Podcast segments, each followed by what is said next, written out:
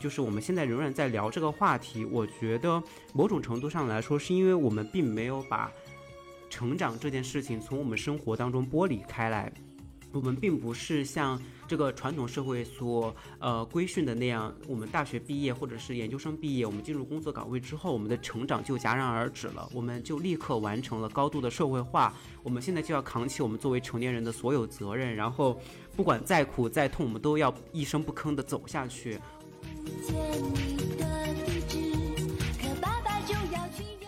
比起这种场景，可能更惨的是，就是明明感受到了这样子的孤独，但是发现没有任何朋友可以诉说这一点，就是只能把这一切真的作为一个成年人，默默的扛下，默默的咽下，然后之后就是说能够说出这样的话的机会也越来越少，越来越少，然后变得越来越沉默，这样子就算是长大了。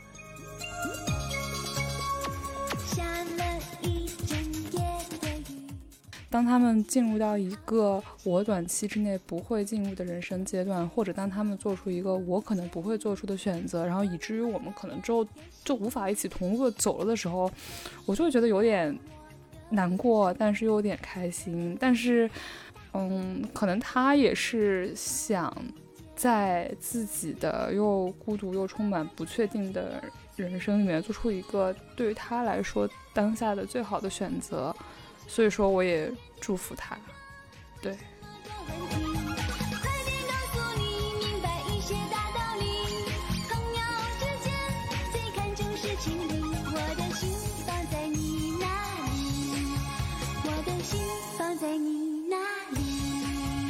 Hello，大家好，欢迎大家收听新一期的《从长计议》，我是佳哥，我是佳音，我是亚龙。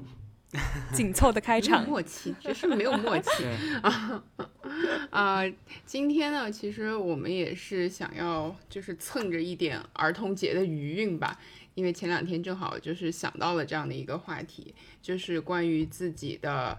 童年青春期。嗯，因为前段时间就是在六一儿童节的时候，就我我感觉。呃，就我周围的经历来说，我觉得就是我周围的成年人，大家比儿童们普遍要更加激动。就在儿童节的时候，大家经常会追忆自己的童年啊这种。然后我们就想到，不然我们也来聊一期吧，聊一聊自己小时候是什么样的，然后小时候的梦想又是什么样的。所以说就很显然吧，就是 这边提纲上问大家的第一个问题，就是大家还记得自己小时候第一个梦想职业是什么吗？就是我这边。强调一下，就是 technically 的第一个，你们真正成型的想法是啥？我先说吧，就是这种羞耻的事情早做完早好。对，给你们两个一个从午饭里面缓冲的时间。我自己印象中成型的第一个梦想的职业，我觉得大家应该都能猜到，是是成为一名作家。对，因为我觉得我们小的时候，我我会觉得我身边小时候。不知道是不是因为有一些沙东 buff 在，就是大家的职业都是那种非常常见且体面的职业，但是教师、教师对画家、作家、音乐家，有有 有小时候就要当公务员吗？这个我觉得可能还没有公务员的概念，但是其实教师他某种程度上已经有了一些体制内元素，right？对，而且但是现在说一些可能是听起来是比较体面的职业，但是我觉得小的时候是对。职业的这个认知的范围不够广，就是可能你的脑海里面职业库里面只有那些职业，然后而且小的时候你会觉得作家和艺术家是非常体面的职业，等长大了之后你才会知道这两种职业很多人都是吃不着饭的，对，但是小的时候就是非常的嗯非常典型啊，就你比如说呃在哪一方面擅长，你就会想要成为哪一方面的职业。的呃，有这样一个梦想，比如说我小时候，就是我们从小学可能是呃二三年级，大概是这个年龄阶段吧，就开始每天写日记，然后。但是仔细想一下，其实是一件很怪的事情。然后老师把你的日记本给你发下来，然后让你在上面记上每天的一些经历，然后从半夜写到一夜，再写的更多一点。然后老师会收上去来读你的日记。然后现在想一下，幸好我小的时候没有写什么，就是非常非常的这种内心戏啊，或者是羞耻的东西，要不然的话，对，就是还挺奇怪的。也不敢写，对，应该也不敢写吧。但是小的时候写的好的，有的时候还会给全班读。对我就是接下来哦，真的吗？对我就是那种背朗读作文的人，从我初中，从我小学到初中，一直到高中，就是会被散论文的人，啊，不是散论文，散范文的人。所以说，小的时候就会有一种你在哪一方面受到的正反馈多，你就想成为哪一个职业的这样的一种想法。因为我会觉得有一点这种正反馈对我很重要的。想法对正正反馈对我特别重要，包括我觉得我现在做的这个工作，其实也不是真的我就非常非常喜欢翻译这个工作，因为我觉得我们身边有很多是很真心喜欢翻译的人，但是我会觉得我做翻译的话，就像我们刚入学的时候，呃，老师问你为什么想要做翻译一样，那其中有一个对我来说比较大的原因就是获得的正反馈比较多，然后一路上。呃，在进入 CI 之前，也算是还是比较顺吧。进入 CI 之后，我觉得也 相对来说比较顺。所以说，在这个工作上，对，在这个工作上，你嗯花费了一定的努力，然后收获了一定的正反馈，对我来说是一件特别重要的事情。就是这件事情能让我不讨厌自己的工作。然后，这是我除了这个之外，我还想说一个，就是来自己说一个自曝一个羞耻的事情吧。其实我觉得可以和接下来的那个中二。联系在一起，因为我会觉得我比较早熟，我可能六年级就已经到中二了，就是早熟了两岁。然后，然后我小小的时候，我会觉得小的时候你在别人眼里面显得非常高大上，它有一个因素就是信息差，就是小的时候，如果你知道一些别人不知道的东西，或者说你有一些别人没有的经历，你就会在你的同龄人当中显得非常的拔群，然后。是吧？是吧？然后，但是，但是这样长大却想起来就有点羞耻。然后我们小的时候六年级毕业会有一个那种像同学录一样的东西，然后它制作的非常的精致，它甚至不是纸质的，是小的时候你去照相馆拍那种写真，它会有那种硬的那种光面封皮儿、皮质封面、光面厚页的那种同学录，上面会写你未来的梦想职业。然后六年级的我的梦想职业是成为一名心理学家。哇，是吧？信息差拉满。我觉得我 你们六年级知道心理学，我那个时候都不知道，都不知道心理学家是什么。就是我忘记了是之前是之前看了哪一个电视剧，还是看了哪一本小说。Anyway，就是呃，就是我就是当时我不就不知道为什么就把它成为了我的职业理想。然后到了后来，就 直到我前一阵子我才知道心理学家的市场和翻译市场一样混乱，就是心理咨询师的市场和翻译市场一样混乱。对，然后。我现在对，然后后来我就想说，天呐，果然长大之后获得了更多的信息，就很容易对一些职业祛魅，你知道？所以说，然后小的时候，我我就接着把那个我们第二个问题非常中二的事情讲了啊。就小的时候，其实我很喜欢看书，就是小的时候也没有什么电子书嘛，就是看纸质书。然后我觉得我小的时候。花钱最大的自由就是买书的自由，就是一般我想要什么书，我妈都会给我买。然后我们家，你像在我小学和初中的时候，可能初一、初二、初一吧，然后还有小学六年级的时候，我们家有一本叫做《心理学原理》的书。哦，是你主动要求真的。然后，但是我现在，但是我觉得我可能是 only halfway，可能只看了一半吧。就是就是，但是小的时候。嗯，那也挺强。但是小对，但是小的时候，你现在想，你真的看懂了吗？或者是你真的就是通过这本书学得了什么，学习了什么吗？并没有。就是你看的时候，你是在享受一种你正在获得同龄人没有的信息，正在打信息差的快感。所以说，我觉得这对我觉得这是我做过可以算得上是中二的事情。对，嗯，但我觉得这个中二还好哎，他不外露，他只是就暗暗的在内心里面去中二，我觉得都还好哎。就是你们期待期待你们说一些外露的中二的事情。我先回呃回答一下第一个问题吧。其实我和香音的经历其实蛮像的。我小时候也是比较想成为作家。我们那个时候没有肉日记这一说，是周记，是周记。嗯，我现在都记得我第一篇周记，其实真的写的还蛮多的，就是可能别的小朋友两三句话、一两句话，可能。五十个字就写完了，我当时可能写两三百个字，对，就是整整一页那种。那个时候才二年级吧，二年级。对我觉得，就这种记录的感觉，其实我当时是好像比较自然而然的就学会了，并且很享受这样的一个过程，把自己的生活记录下来，并且抒发一些在当时非常的幼稚，现在看来也非常幼稚的一些感受心情。对，所以我觉得这个整个记录的过程其实是非常快乐的。我从小学也是一直以来就是语文就是显得好像就特别有天赋的一个样子吧，对语言比较敏感，所以我也是小时候就会觉得，呃，长大想当个作家，因为那个时候读书读的也特别特别的多。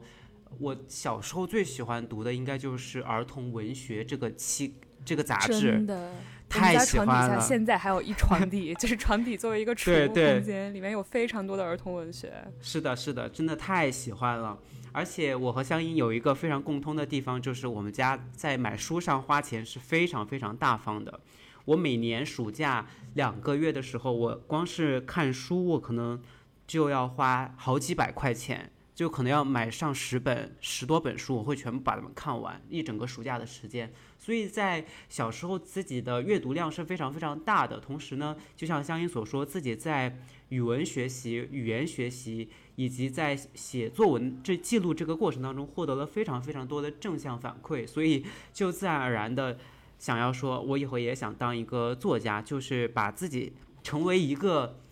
嗯写书的人，然后写出书来给别人看。当时就有这样的一个想法，而且我记得，就是慢慢随着年纪稍微大一些、大一些之后，那个时候应该我觉得《快乐大本营》是非常非常火的。就是虽然家长们都不爱看，就觉得里面是几个疯子在。Exactly，这是我爸我妈的原话。对，你为什么看疯子？但当时我还就还蛮喜欢何炅的，然后我当时慢慢慢，我的梦想就从。呃，作家就变成了，要不就成为一个像何炅那样的主持人吧，对，所以，对，因为我还以为你的梦想是成为一名阿拉伯语老师。哦，不是，我那个时候没有任何想法。对，我，因为那个时候，因为我觉得就是包括我在呃口头表达上也是比较的呃突出的，所以就会觉得啊，这好像也是一个非常不错的职业哦，就是可以。嗯，我觉得也是另类的一种表达吧，所以感觉从小到大自己都是兜兜转转在表达的这个圈子里面走来走去，走来走去。从呃小时候的作家、主持人，然后高中的时候其实短暂有一段时间想去当律师，想 去想去北大的法律系，然后我我也我也忘了当时为什么要有这样的一个想法，到最后大学学了翻译。嗯，到现在又开始做这些播客，我就感觉就是好像自己二十多年成长以来，其实兜兜转转都在表达的这个圈子里面转来转去。这对，亚龙刚才说到现在又开始在做播客，我一直以为你本来说就是到现在我天天在做 presentation，一直在表达的过程中，强制表达那些表达都不是一些非常真诚的东西。哦。哦，原来你们两个小时候都是想当作家，就是，啊，完全我我们有一些完全不一样的梦想，就是而且我我就是前面听到香音，等一下我们我们可以来猜一猜杨思佳小时候的梦想吗？肯定猜不到，你肯定猜不到。我们一人猜一个吧。我想的是女航天员或者女飞行员或者女消防员之类的。哎，我也想，我第一想到的也是航天航天哎，然后我第二想到的是物理学家。嗯，差不多，我也觉得。对。哎，你们怎么？嗯，在前脚哦，你们绝对猜不到，结果一下子被猜中，有有的。哎，你们是怎么样想到的呢？就是因为一开始香音他香音他说了嘛，就是大家会从自己比较擅长的领域去着手。但是在我小的时候，很小的时候，你说要一下子说你很擅长什么，我觉得我也没有什么特别好擅长的，就是从自己特别感兴趣的领域就突发出来的一些梦想。对，所以我小的时候。其实一直有两个，我我当时一直在想哪个是第一个，但是这两个真的应该是同期的，就是嗯，天文学家和考古学家，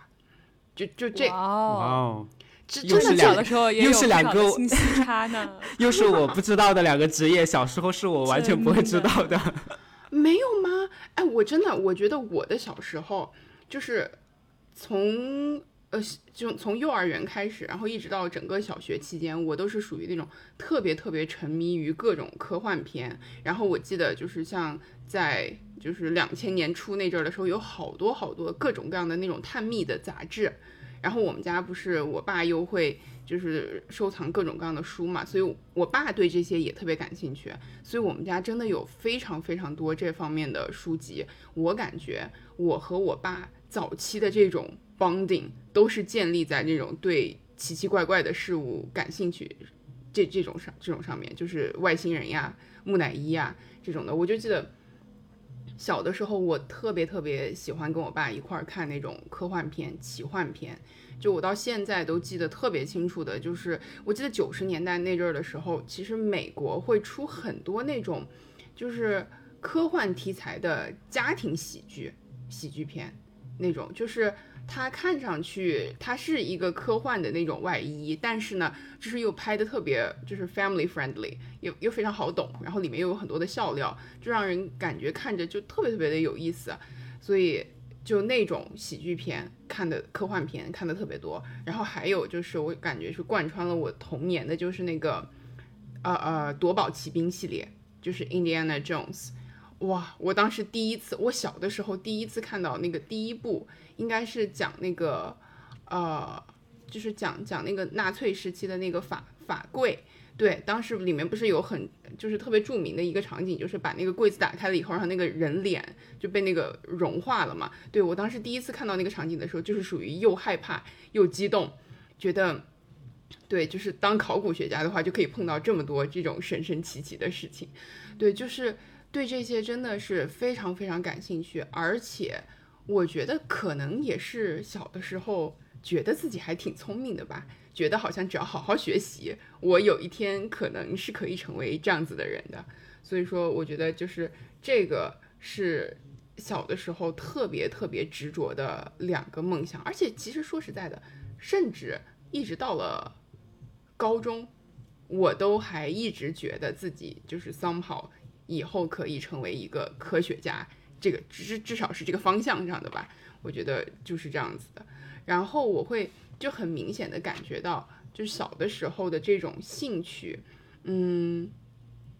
我我感觉至少对于我来说，它是一直以某种形式延续下来的，就是它也没有没有消失。然后你说我对这个事物的兴趣吧，好像也没有就是完全转移到别的地方。我感觉就是它一直以某种形式留存下来了。我现在就是仔细回想一下，我小的时候特别喜欢过的那些东西，我觉得我喜欢过的东西，我都还是会一直喜欢着的。就是很少有那种被我彻底推翻了的爱好。就是如果说彻底推翻了的爱好的话，我今天早上盘了很久，我只想到了一个，就是在我的中二时期的时候，我曾经有段时间非常沉迷于霸道总裁。就是这个是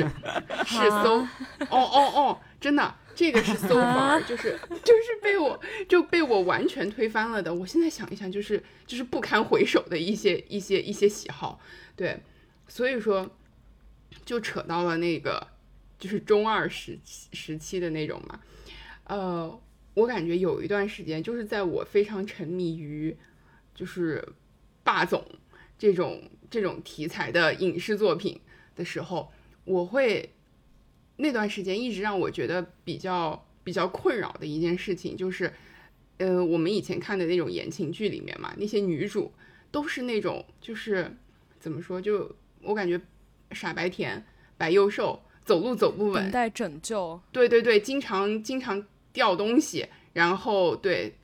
就就是那样子的那种形象，然后所以我当时真的一度对于。自己就是桑炮长那么大只，而且又正好非常非常有力气。我对于这一点就是真的非常非常困扰。就我觉得，我我真的真的现在说出来是非常羞耻啊！但是我觉得这个严重影响了我以后嫁霸道总裁，这这怎么办呢？真的。你童年的经典霸总是谁呢？嗯，我想好问题，好问题。我来举一个我童年的经典霸总，启发一下你吧。就是你们有看过，就是现在可能已经不能看的那个《情深深雨蒙蒙》吗？啊啊！秦五爷这个角色你们记得吗？哦，就是那个大上海歌舞厅的老板。你怎么是姚总是如此独特？真的，其实我其实我说，其实说霸总的话，大家不会想到那种什么单君浩或者阮经天演的。哦，你一下子报出他们的名字，我已经开始羞耻了。就是阮阮经天演的那个那个便利贴女孩的霸总叫什么来着？哎，纪存希，对，纪存希，你怎么比我记得 季凡希？纪梵希的弟弟纪存希，就 就是我觉得他们都是，对，他们都他们都真的是后后面才有的霸总了。但他们的秦五爷是初代霸总嘛？就是在我们这代所看过的电视剧里面，就是大手一挥，依萍你拿去，依萍我罩着你，然后他是初代霸总。我会觉得，就是小的时候，小的时候就是在那种三观不太好的时候，会觉得何书桓还是个不错的人，但是我打心眼里觉得秦五爷才是才是最为最为 reliable 的，真的。这么一想，其实秦五爷真的很符合香音的这种审美。虽然他不是，虽然他不是什么花臂光头，然后什么双开门什么之类，但他他的气质真的很符合香音的审美，我觉得。对，黑帮嘛，就道上混的那种。哇，真的哎，就是啊，对，而且而且就是对刚才就是说举的那些例子里面，确实真的就是就是。对单君浩、季存希，呃，对，基本上反正就是就是这一类的吧。然后，对，所以我我我当时我当时真的就是对于自己 自己个子一直非常高这一点，真的一直很很介意。而且我记得超级清楚的就是，因为我在初中的时候就个子真的已经就是在在班里算是女生里面最高的那种了。然后我记得特别清楚的是值，我们每周会做那个就是。班里会轮流去别的班做值周生嘛，会检查别的班卫生那种的。然后我就记得，呃，每次我，而且我本身呃就是初中的时候又属于那种特别刚正不阿的那种性格，做什么事情都非常非常认真。然后每次到我就是比如说那天值哪个班，在哪个班门前就是负责的时候，他们班的值日生都会特别特别的小心。就是我们当时要求就是值日生值周生进去了以后是先要摸板槽。就是就是检查那个班的卫生，先要摸下面的板槽。对，先要摸下面的板槽。然后，因为我个子就比又比较高，我每次还会摸他们班上面的板槽。就是 我每次进去以后，就是下面摸一遍，然后出来的时候就把我我手直接一伸就可以摸到上面的板槽，然后我就会上面再摸一遍。所以每次他们班值周生看到，就是值日生看到我的时候，擦黑板都擦的特别认真。所以这就是当时的一个个子高。对带来的一一个一个问题吧，因为我感觉除了男生以外，当时基基本上没有人摸人家人家黑板的上面，对，就是这样子。那现在想起来真的非常羞耻，我就当时真的天天天天梦想嫁给有钱人。但说明你小小年纪看到了本质，对，看透现象看本质，而且你甚至说的都不是喜欢这些霸总霸道或者是帅，你喜欢的只是他的总，就非常的本质。哎，也不是，我感觉真的就是我，我感觉就是就是有一点点被当时的 那种那种流行文化给洗脑了，对，觉得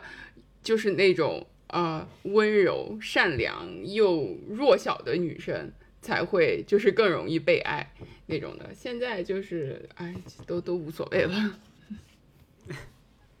对，其实像呃，嘉哥刚才分享的有一点，我其实蛮感同身受的，就是说小时候这些兴趣爱好，或者说你自己以为的这种将来以后想要从事怎样的职业，其实到最后他真的。不会彻底的从你的生活当中消失，它会以各种其他的形式都留存下来。像我们之前所说的作家呀、什么主持人呀这些，呃，或者说嘉哥比较感兴趣的天文、科幻这些，其实最后当我们开始走入到世俗的这种职业规划和发展的时候，其实小时候的这些兴趣爱好还是都成为了我们生活当中陪伴我们的一些东西。我就还蛮感慨的。其实，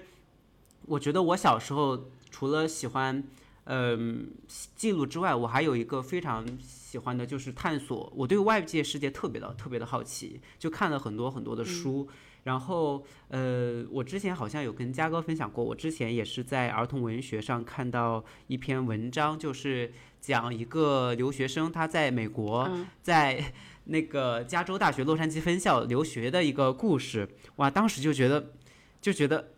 地球另外一端真的这些东西都好不一样，就是人们出门都穿拖鞋、穿大裤衩，就，而且就是在我小小的年纪，就是是很多地方都没有去过的时候，我就已经有一这样的一种刻板印象，就是洛杉矶的韩国店里面的烤肉应该挺好吃的。对，就是有这样的，因为就是看了一些就是类似的一些资料，然后一些影像故事，所以我觉得从小就有这样的一种探索外界的这种好奇心。包括我小时候也特别喜欢看《世界未解之谜》，很多发生在全世界各地的这些未解之谜，什么百慕大呀，或者是什么金字塔呀、外星人，小时候看的特别特别多。包括也是看。嗯，我记得我小时候也特别喜欢一套丛书，就好像是一个爸爸带着一个女儿、一个儿子，他们四处旅游，但是全世界旅游，但是全世界都遭遇各种各样灾难，然后逃生的故事，就有火山逃生、有海啸逃生、地震逃生等等，反正能够经历的灾难，他们都经历了一遍。这个时候，其实去。潜入到另外一个世界、另外一个国度，然后去看他们经历这些故事，对于当时年纪特别小的我来说，其实是一个非常大的震撼或者是触动。我就感觉自己，嗯，逐渐就有这样的一种想要不断的向外去探索，想要走得更远的这样的一种想法。然后上了初中，然后学了英语，就更多的是用另外一种语言去探索另外一种文化，另外一些。呃，英语世界的各种各样的事情，所以我觉得这种向外探索的好奇心，一直到现在我都还是保持着的。所以我感觉童年的时候很多东西，都好像是说记忆记不住，很多都会淡忘，但是我觉得有一些东西还是会非常深刻的被保留下来。哎呀，我想说一个现在没有的东西，就是我会觉得，像刚才其实我已经简单说了一点，就我觉得长大了之后，你有了更多的补充信息，就对很多的东西都已经把那层纱剥开了。然后我现在回想一下小的时候，在那层纱里面的时候，感觉一切都。很美好，就是，嗯，小的时候，其实大家说职业的话，其实如果我们用一个比较 tone down version 的话，我想成为一个科学家，就是我想成为一个研究员，然后我想成为一个艺术家，可能就是我想成为一个乐器演奏者或者是歌手，但是这种加仿佛就给他加上了一些，将来我不仅要成为一个什么职业的人，我还要成为一个很有成就的人，大概是这样的一种滤镜，而且我会觉得小的时候会。有很多那种 role model 哎，比如说我小的时候想成为一个作家，大家肯定会去。我不知道亚龙小的时候有没有想要成为的男作家，大家肯定小的时候会去 benchmark 一下，看有没有自己特别想成为的女作家。然后我小的时候，在我在我痴迷痴迷读可能一二年级的时候，我特别喜欢读什么《淘气包马小跳》。我 也是，女杨红杨红樱的。然后在那个书的那个扉页，你翻过来，你就会看到杨红樱和她的照片。然后他他和你身边的大多数那种就是食人间烟火的大人都不一样。然后他总是一头长卷发，然后披着一个大披肩、大裙子，你就会因为他这个人本身的一些形象啊，然后包括他有的时候会在书的序或者书的末尾里面放他的采访嘛，就会对他蒙上一层很厚重的滤镜。然后以至于我本科的时候，有一次我去图书图童书展打工，就童书展的话，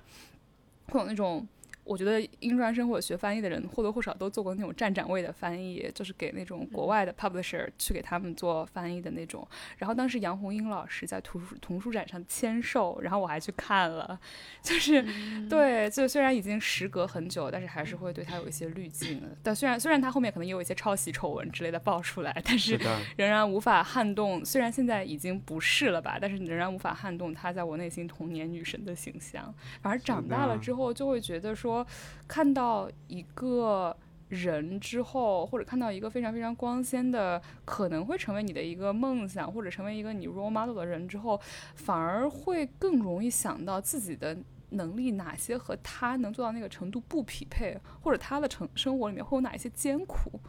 我就会觉得和小的时候思维方式不太一样了，就感觉世界没那么好玩了。对，从某种角度上是的，是的，我完全同意相应的这种说法。我其实小时候没有特别想成为的男作家，但是我有特别不喜欢的男作家，就是来来让我们听一听。就是小时候我曾经买过一本非常非常厚的书，它叫《曹文轩文集》。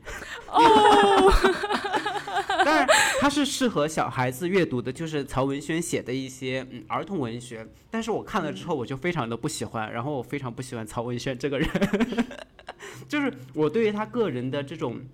呃，没有任何评价，我只单纯不喜欢写他写的故事而已。所以当时小时候就觉得说，啊，这种嗯，我不要成为这样的作家，我觉得写的故事很没意思。对，然后。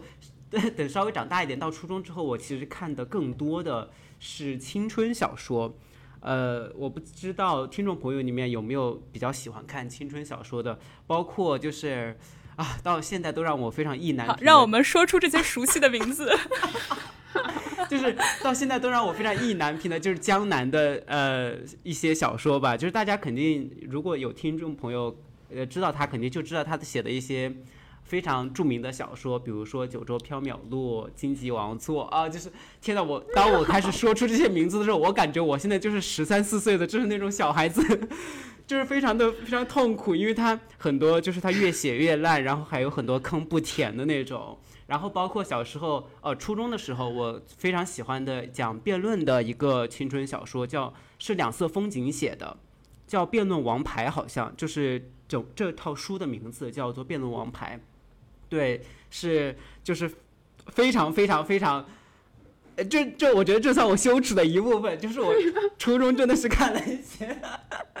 非常青春、非常青春的那种，他们。当时好像是把这类小说称作是轻小说，就是是非常诙谐的、非常校园青春的这些故事。但我当时是非常喜欢的，而且我觉得我整个初中的，嗯，行文风格，就是我写作文的风格，其实也也很多时候受到了我阅读作品的呃影响，导致我整个初中。都是一个比较轻快的一种形象，就没有那么苦大仇深，然后也没有那么多伤春悲秋什么之类的。就是我不管是写呃考试作文，还是平时自己的一些日记周记，都是非常的轻快的。但是上高中之后，就陡然感觉就被抛入了一种严肃文学的这种世界，读的都是米兰昆德拉呀，或者是呃中国的，比如说有苏童，然后。嗯，我觉得当时唯一还在读的，呃，对，马尔克斯也读读了。然后当时我觉得唯一在读的还算青春小说的范围之内的，嗯，我觉得很多听众朋友也知道叫七景年。我觉得香香音可能知道。真的，你刚才说这个名字的时候，我的那个胳膊上的鸡皮疙瘩。哇，你知道我上初中的时候看这本书，被生物老师抓到过。真的就是很多年很多年以前了，真的很多年很多年以前的东西了。然后那个时候也开始读三毛，所以我觉得从那个时候开始，我的整个的这种对文学的看法就发生了很大的变化。而且我觉得，嗯，我一路看书阅读之后，我发现我就没有办法像香音所说的保持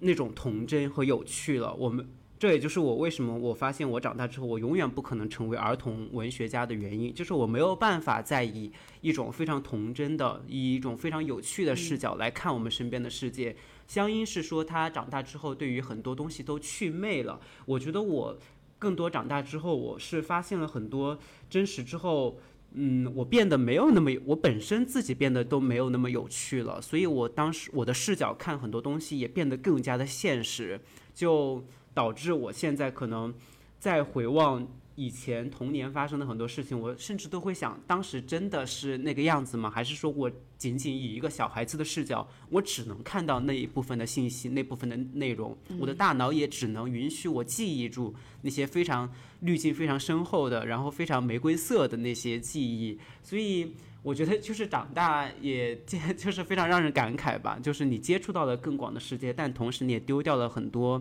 很小很小的世界，但是那个世界是非常非常美好的，但是你好像就把它丢掉了。对，好，接下来我要为了脱敏，我也要说一个我之前看过，甚至一度觉得非常喜欢，可能买过他两三本书的作家。我要说出这个名字之后，你们可能都会崩溃。你们知道大兵是谁吗？是救命啊！我的天，就是你知道，我觉得他三号就是他三号就是有点有点有一丢丢吧，有一咩咩符合你知道我喜欢的那种，就是黑帮气质，你知道就是江湖气质。然后但是但是对，但是就是我觉得可能就是那是在我迟来的中二里面刚好填补上了空隙的那一笔，你知道吗？但是哦，但是在当当到当你当你。就是当你有了那些信息差之后，你再去看那那些，你就会发现，天哪，他和那些在音乐节上面打着旗子写保护姑娘的臭男人有什么区别？我真的会吐。是的，是的，救命！是的，就是所以说，我会觉得说，你小的时候喜欢三毛，或者甚至你喜欢七几年，就是他长大之后都不是一个那么 让你会羞耻的东西。但是如果你小的时候喜欢一个和你自己长大的时候三观完全相违背的人，真的，就真的是想死，你知道吗？就真的是想死。救命！我的天呐，就而且而且大部分都是男性，我觉得大部分都是男性。对，大部分都是男性，就是在你。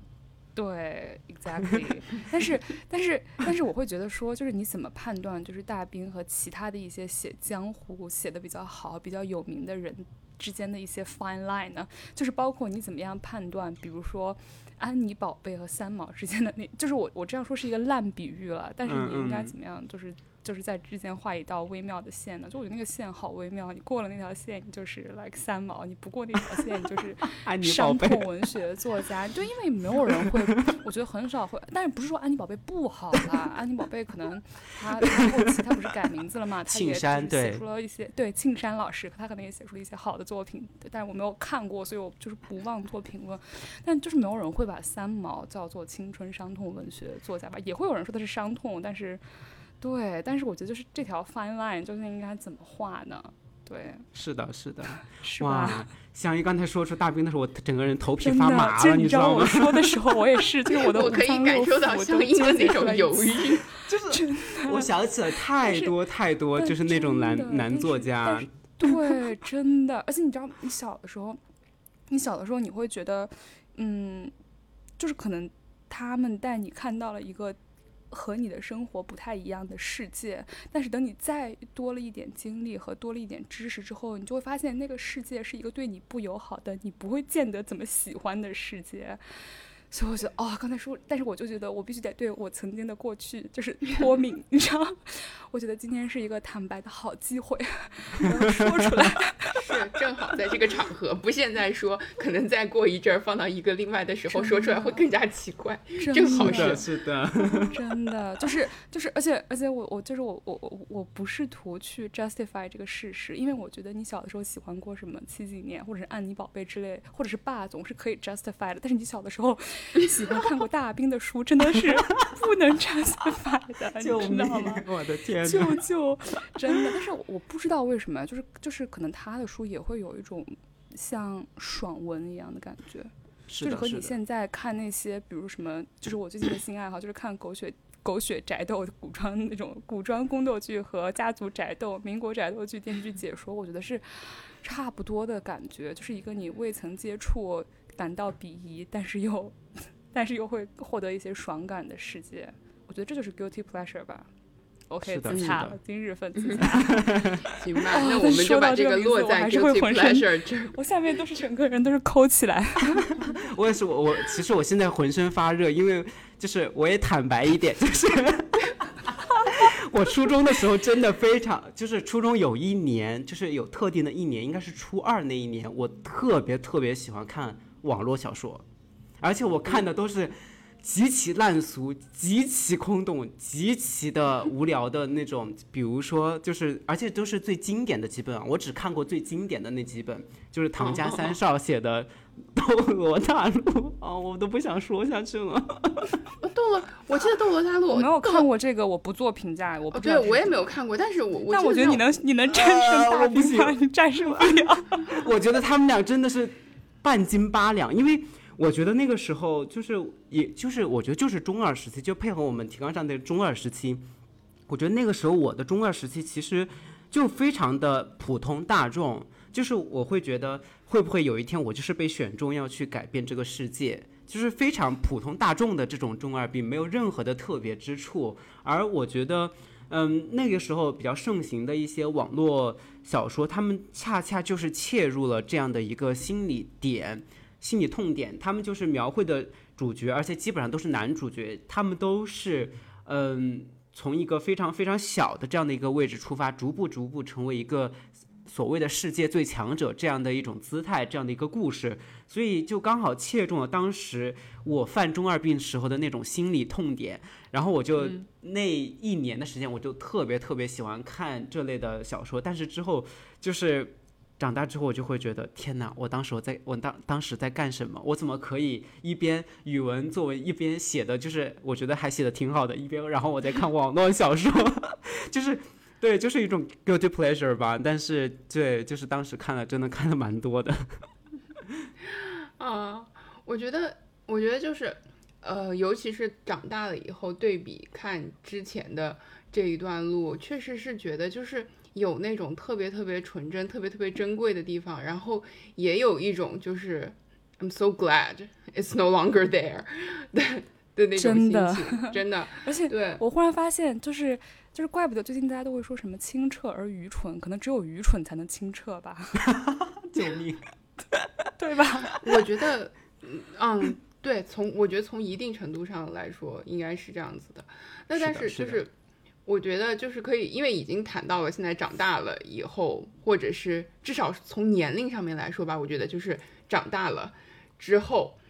嗯，大家会感觉到，就是随着时间的推移，因为像我们现在，就就是大家今天还在聚在这儿聊一聊自己对于就是成长，自己对于就是童年很多的这些看法。我觉得这个行为本身是不是可能就说明我们还没有完全的真正的就是像像现在这个社会意义定义上的这种长大了？因为我会感觉就是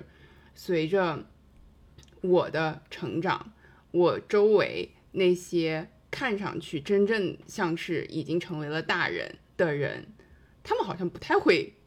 聊这些东西，对，就就不再会进行这样子的讨论了。所以说，我现在更有一种感觉是，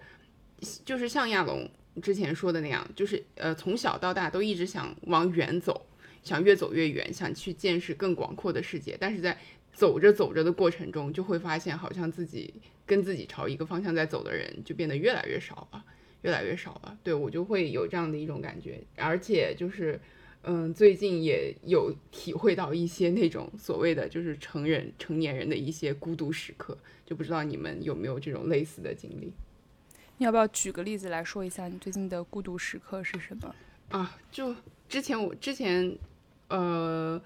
我不是也哎，我之前也跟大家说过吧，就我上一周的时候，我们不是停了一周嘛，然后那周我当时就去巴黎了，正好我们对就和亚龙终于线下见面了，一年多没见了。然后呃，我是周四去的，星期天早早上回来的，然后我们就三天，我和亚龙基本上就是每天都在巴黎市里面各种暴走，而且就我们也没有什么定什么特定的那种。就是打卡啊那种路线，反正就是到处乱逛，然后逛一些生活区，然后我们俩就一直在聊天，一直在走路，基本上就是这样子。然后真的真的真的非常非常开心。然后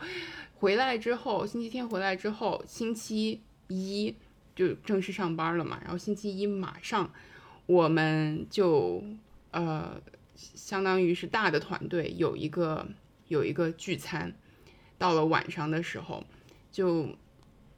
就属于，而且这边的聚餐和我感觉和国内不太一样，国内都是那种很正式的那种晚餐，就大家基本上会有一些就是真正正儿八经在吃饭的时那种时间，就是你可以不说话，多吃东西的时间。但是这边就不是，这边的就就是 get together。Drinks and nibbles，那个东西真的就是 nibbles，你只能小小的吃一点点，就是不让你不能太占着你的嘴，你要去 mingle。给我 social，对，就是那种场合，你不然的话，你不然的话，你就你就不停的点酒喝，你不停的喝，你要是不喝的话，你就得张嘴说话。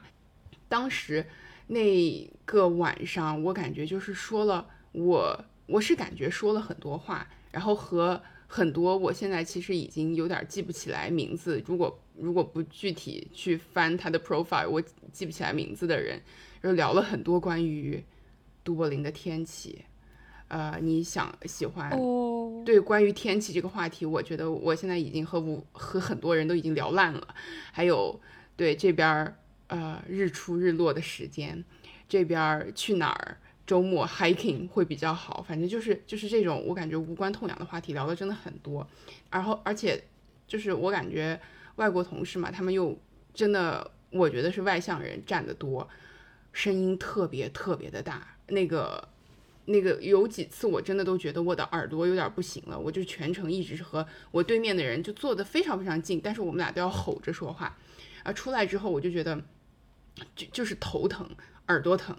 哎，也不想说话，然后我当时就一想，那天正好是星期一，我就想，前天的这个时候，我都还和亚龙，我们俩还在巴黎，对我们俩还在散步，就是还在还在聊天儿。哇，我当时真的一下子觉得，就是这个对比太鲜明了，我有点承受不来，真的，就是，就就就就当时一下子觉得就是特别特别的孤独。然后，但是后面我我还又想到，我觉得就是比起这个。更加孤，但是当时我觉得很孤独的时候，我当时就直接跟亚龙说了，我说哇，我今天感觉简直是太惨了，整个一个太惨了。然后我后面又感觉到，就是比起这种场景，可能更惨的是那种，就是明明感受到了这样子的孤独，但是发现没有任何朋友可以诉说这一点，就是只能把这一切真的作为一个成年人默默的扛下，默默的咽下，然后。之后，就是说能够说出这样的话的机会也越来越少，越来越少，然后变得越来越沉默，这样子就算是长大了。我觉得这个可能是比我体会到的那种孤独会更加孤独的一个点。对，嗯，是的，其实，嗯，我和嗯嘉哥在巴黎一起玩的时候，其实我们也或多或少聊到了这样的一个话题。的确，那三天我们每一天都是暴走，每天超过二十公里以上。真的？对，嗯，其实我们当时有聊到这样的一个话题，我感受也其实是挺明显的。嗯，就像嘉哥刚才提到的，就是我们现在仍然在聊这个话题，我觉得某种程度上来说，是因为我们并没有把成长这件事情从我们生活当中剥离开来。我们并不是像这个传统社会所呃规训的那样，我们大学毕业或者是研究生毕业，我们进入工作岗位之后，我们的成长就戛然而止了，我们就立刻完成了高度的社会化。我们现在就要扛起我们作为成年人的所有责任，然后不管再苦再痛，我们都要一声不吭的走下去。我觉得。嗯，我觉得这整个社会的规训是这个样子，但是仍然有一部分人，或者说仍然有一小部分人，他们是，比如说我们，我们可能是把整个成长是贯穿于我们整个人生当中的。我们三十岁会成长，四十岁还会成长，这成长并不是一个线性的一个过程，它可能在呃我们状态不是特别好的那几年可能会停滞，但是在我们比较好状态比较好的那几年又会呈现出一个速度比较快的一个成长。我觉得成长本身，至少对于我个人来讲，我小时小时候到我成年这一段是一种成长，但是从我成年到现在又是另外一种成长，到我之后肯定也是另外一种形式不同，嗯，然后各种条件不同的成长。所以，嗯，我觉得我们现在在讨论它的原因，就是因为我们认定我们会一直成长下去，可能成长的方向、成长的速度都会根据我们当时的实际情况有不同的改变。嗯，所以我会有一种感觉，就是当我们就像嘉哥所说，我们在向更远、更广的世界探索的时候，我们身边的和我们一起行走的朋友，或者说同路人会越来越少。我觉得就是因为很多人其实完成了这样的一个高度社会化之后，就相当于是停止了成长。我对，就停在那儿，开始去承担社会附加给他的所有的一些责任。比如说结婚生子，然后要买房买车等等，我其实比较感触比较深，是因为我之前也是和我很久很久之前的朋友一起 catch up 了一下，然后就聊到我们当时初中的一些好朋友、好同学，因为我是呃生长成长在一个小地方，所以我觉得小地方它所带来的这样的一种关系的一种坚韧程度和它整个流动性的一种。停滞其实是很大程度上能够决定很多人他们之后到底要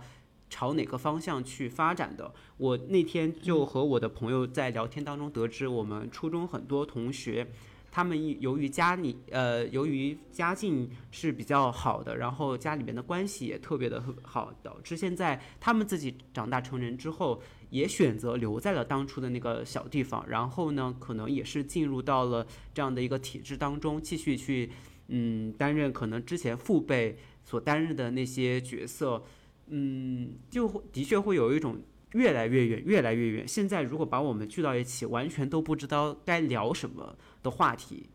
都不知道该怎么去，嗯，甚至说让我们去回忆当初，可能大家各自的想法都不太一样，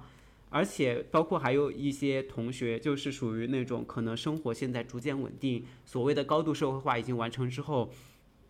整个人的青春期好像也就就是消失了，可能开始逐渐朝中年的那种发展。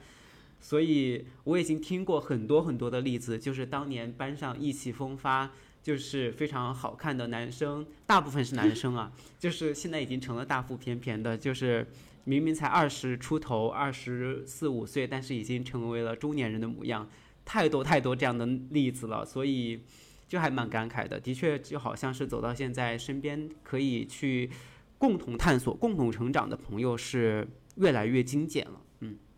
我也是啊，我会有种每次在自己身边，无论是亲近的还是不是特别亲近，曾经的好朋友，就故人吧，我们姑且称他们为故人。然后，当他们进入到一个我短期之内不会进入的人生阶段，或者当他们做出一个我可能不会做出的选择，然后以至于我们可能之后就无法一起同路走了的时候，我就会觉得有点难过，但是又有点开心，但是。我觉得最近这种事情发生的频率越来越高，就会让我觉得说，嗯，可能他也是想在自己的又孤独又充满不确定的人生里面做出一个对于他来说当下的最好的选择，所以说我也祝福他。没错，没错，真的。就所我我觉得我特别能理解你们俩说的，而且尤其是像亚龙说的，就是和以前曾经非常非常亲近，然后但是现在真的是走上了完全不一样的人生道路的朋友，在聚到一起的时候，会真的不太知道到底要聊些什么，因为真的那种失语，对，就像是那种初中初中高中同学在聚会的时候，就是我会明显的感觉到。就是一年一年的那个聚会，大家聊的东西就变得，就是我我感觉我越来越没有办法融入了的那种感觉。就是刚一开始，可能大家刚刚进入社会的时候，大家一起聊的是一个东西，然后大家还会一起就是在回顾自己学生时代的事情。然后越往后，就可能真的就是就是房子、期权、结婚、要小孩儿，就这些事情。对，就感觉真的没有办法去去融入了，而且我我我觉得我属于可能之前会是一种更加呃说话更加直接，然后嗯觉得跟他们关系也会更加，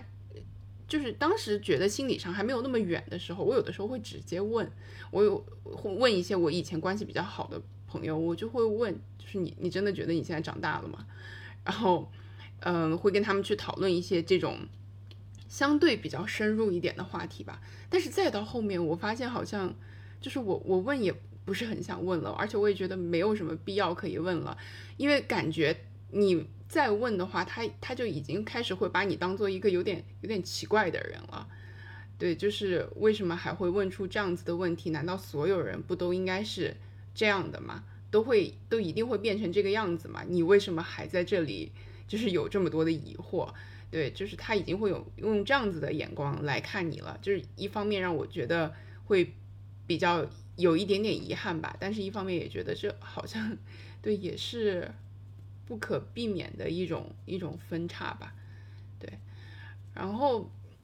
嗯，所以我就会觉得，因为前段时间我们不是也聊起来过类似的话题嘛，因为正好香音和我我们俩的生日一个在五月，一个在六月。然后就我以前反正是典型的，每次到过生日的，我可能每次到过生日的前一个月吧，我甚至有的时候就是刚翻过那个年关，我就知道就是哦，OK，上半年又有我的生日了，我就会提前开始焦虑。我觉得这尤其是可能在我过了二十岁，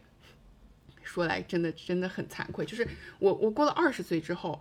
的。这段时间，这这五年嘛，二十到二十五岁这五年的每一年的生日，我都非常非常的焦虑，就总因为就总觉得自己好像要去瞄准，比如说二十七、二十八的某一个 target，在这个时间线，你应该要完成什么样的一些一些目标，所以我会一直感觉到特别的焦虑。我不知道就是香音有没有这种感觉，就是现在还有没有这种感觉？你看我焦虑吗？就是刚才我们开始录之前，就大家还在群里面说啊，chill 人，就是 对。其实我我我不是曾经有过吗？曾经没有，我我印象中没有。因为我一开始就是在我二十二岁、二十三岁的时候，我觉得我的那个焦虑是单单纯，比如说我会之前不是会有一些那种说法嘛，比如说人过了二十五岁，你的生理的呃效率就会开始走下坡路，就是我单纯是由于我对。生对我是因为我对衰老对怕死倒不是，就是我怕我会开始衰老。其实说你现在让我完全抗，我就说可以说我完全能接受衰老这个事实吗？我想不到，我根本想不到我自己四十岁、五十岁之后是什么样子。但是我会觉得现在就是 go with the flow 吧，就是就就是看看我们之后能活到什么样子吧，大概是这样的一种感觉。就是控制不了的事儿，我就不去想它了。而且我觉得对于年龄的增长来说，嗯。其实它相当大的一部分也等于像我们刚才说的那样，就是摆脱了我们现在回看过去会觉得羞耻、会觉得不适的那个时代。然后你有了越来越多的信息，有了更多的信息，你就可以做出更多的 wise、明智的，然后呃 well informed 的选择。所以说，我觉得是一件好事儿。而且，嗯，长大了之后。最简单的一个说吧，经济，因为我不想经济依靠我爸妈，然后所以说，我觉得我最近感受到我成长最大的一个时刻，就是我拿到第一笔工资的时候，就是我可以不用问我爸妈要钱的时候，对，因为这样就是选择自由嘛，所以说我会觉得这些都是一些长大的特权，而且这种特权其实说实话会随着你对，只要你不去玩一些危险的投资或者做一些作死的事情，在合法合规的范围内，这些特权都会随着你的年龄的。呃，提升，然后不断的去增长的。然后现在我们三个人基本上也都属于一个父母比较康健，然后我们对我们也不想结婚，我们也没有小孩，所以说没有另外一些人需要我们去负责，可以借机造作的时候。所以说现在年龄的增长，我其实不是很抗拒，但是让我感到比较危险，就是让我意识到我确实在这个单纯的数字意义上变大的时候，就会我发现我现在。不能在别人问我几岁的时候，我马上就答出来，我得算算，我得减减，才能反应过来我现在几岁。真的，真的，真的，真的。但是，不过我有一点，嗯，echo 一下嘉哥刚才说的吧，就是让我对于年龄的增长，最近发现的有一件。不是特别快乐的事情，就是感觉和自己同路的人越来越少了。就是你知道你自己做出的选择，它可能是一个对你自己来说最好的选择，对你对这个选择充满自信，但是你仍然不能改变，嗯。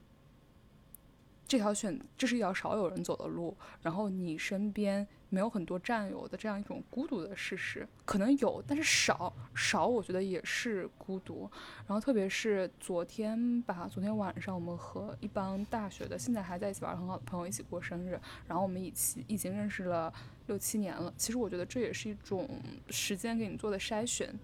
对。然后但是嗯。像刚才嘉哥说的那样，我们送走的人越来越多，手里面的人越来越少，然后你就越来越意识到这些人的珍贵。然后昨天晚上，嗯，有一个妹妹说的话，让我就觉得忽然一瞬间特别难过，因为我也很能共鸣这种心情。就是她说，每当待在，每当原来待在上海，后来选择回家或者是离开的朋友又多了一个，我待在上海的理由就又少了一个。其实我觉得，嗯，就是我觉得感到悲伤的理由，并不是因为我可能会因为他们离开上海，或者是我可能会因为他们就是不选择，呃，就是选择 settle，就是选择更有安全感的这种呃生活方式而改变我自己的选择。就是我是打心眼里知道我不会改变我自己的选择的。对，就而且就是因为你知道你是不会改变你的选择，对你也没有办法阻止任何人离开，就是。你就是定定的站在那儿，所以会感觉到很孤独，就是像一个稻草人一样的孤独。嗯嗯，是的，是的。哎，而且而且我会感觉，对，就是因为一起同路走的人会越来越少，然后这个是 what makes them special，但是好像同时也会感觉到，就是如果失去这些人，就是 the stakes will get even higher。对，我觉得这也是可能就是就是 potentially 可能会让我受伤的一个点，所以我我觉得我对这个也是会稍微有一点点害怕的。对，虽然我知道他们很珍贵，对，但是就是因为珍贵，所以失去才会感觉难过嘛。对，就是就是这样子的。啊，原来原来相应没有，原来相应没有这种年龄焦虑，真的是我我之前在播客里面也跟大家说过吧，就，唉，就是你们可能没有办法理解，但是我在二十岁生日的时候，就是在。在自己的寝室里面，当时过生日那天的时候，就是放声痛哭的，就是大家、大家、大家买了蛋糕，我的室友们，我真的把我的室友们吓了一大跳，就是买了蛋糕，然后给我给我庆生，我就在蜡烛吹灭的时候放声大哭了。这个听起来 so drama but so you，对，我是可以想得到你在做这件事情的，你知道吗？嗯，真的真的就哎。但是但是现在已经好了很多了，尤其是就是人呃来了海外这边，就是感觉可能确实和国内的呃那就是那那一套的氛围，包括那一套亲亲戚们，他们就会就是常见的那些话术，physically 离得远了一些之后，嗯，我觉得压力是会稍微小一点儿。对，所以我觉得，嗯，回去不回去，或者你在哪，其实不太重要。就是只要你退出竞争，你就不会感到年龄焦虑。对，是的，是的。我们对都退出比赛吧，朋友们。对，就是要持续的感受着自己成长的那种韵律和节奏。其实我每每想来，其实，嗯，我觉得六月份其实还蛮是一个。成长的季节，我自己会有这样的一种感觉，我会感觉，呃，从肉眼可见的身边的这些景观会发生很多的变化，就包括我们身边的植物，它会从春天的这种浅绿色变成深绿色，对我会有这样的一种感知，然后。包括从小到大带来的这种童年记忆，也是六月份就快放暑假了。而暑假，我觉得是一个孩子成长最快的一个时期，就是这两个月，我会感到一个孩子他能够经历非常非常多快乐、伤心的事情。然后等新学期开始的时候，他可能呈现在同班同学面前，又是一个非常不一样的、积攒了非常非常多经历的这样的一个孩子。所以。我会觉得六月份是真的，因为六月开头，六月一号就是儿童节，然后我觉得整个六月份也是一个非常适合去 谈论成长，或者说自己去感受成成长的这样这种韵律的这样的一个时节吧。所以我觉得在这个时候，我们能够去讨论这件事情，并且告诉我们自己，我们要退出比赛，退出竞争，去感受我们自己生命成长的这样的一种节奏，还蛮好的，对。嗯，而且刚才亚龙说，嗯，一个孩子他能够体会到非常多快乐和悲伤的情绪。其实我觉得，最近觉得就是作为大人，其实也有很多第一次可以体察的情绪，甚至包括像刚才我和嘉哥说的这种做送走朋友的悲伤和偶尔的这种成年人的孤独。我觉得我们就去别把它想成一个孤独，就像我们之前说的一样，去 stay above 这种情绪，然后去 savor 这种情绪吧，也是一个挺好的体验，就是把自己当成一个第三者。来观察自己，我觉得这也是一个成年人，就是经过了一定成长的成年人，经过了一定的修炼和练习才能做到的事情。所以是的，是的。而且我觉得我们不要把成年之后就想成永远成年，我觉得我们成年之后还有下一个阶段。